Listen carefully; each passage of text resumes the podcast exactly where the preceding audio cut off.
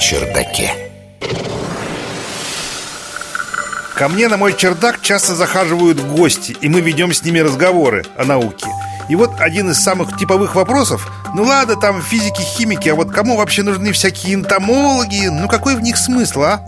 И на это у меня есть хороший ответ Сейчас вам расскажу Научный журналист Егор Быковский Если вы сходите в Питере на Большеохтинское кладбище, то можете отыскать там прелюбопытнейший памятник с изображением плана строения рисунка крыльев дневных бабочек. А если хорошо приглядеться, то это и не бабочки вовсе, а танк. Заинтриговал? Это могила известного энтомолога Бориса Швановича, чьи основные работы были связаны как раз с биологией опылителей и сравнительной анатомией насекомых. Награжден он при этом орденом Ленина и рядом медалей. А за что же орден Ленина? А за то, что спас во время Второй мировой войны Москву и Ленинград своими бабочками. Вот за что. Ну, не он один, конечно, спас, но тем не менее. Но по порядку.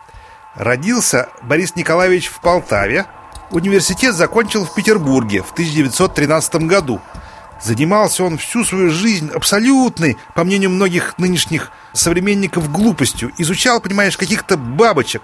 Да и тогда, с точки зрения диктатуры пролетариата, это было, может, даже реальное вредительство. Нецелевое расходование государственных денег. Спасибо случаю, что не расстреляли. Однако кафедру энтомологии в Ленинградском университете в 1930 году упразднили. Кому не нужны вообще эти бабочки-паучки? Однако, что интересно, в 1944 году ее восстановили, и она до сих пор жива, друзья. Что же случилось?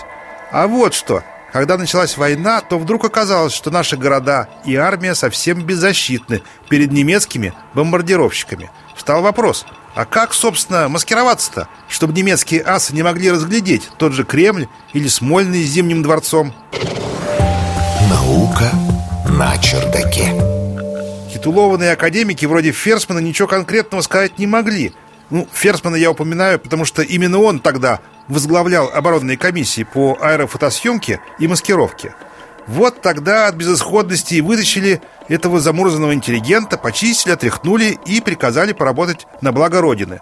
Он же писал когда-то научные работы о мимикрии и маскировке бабочек, занимался как раз покровительственной окраской крыльев бабочек.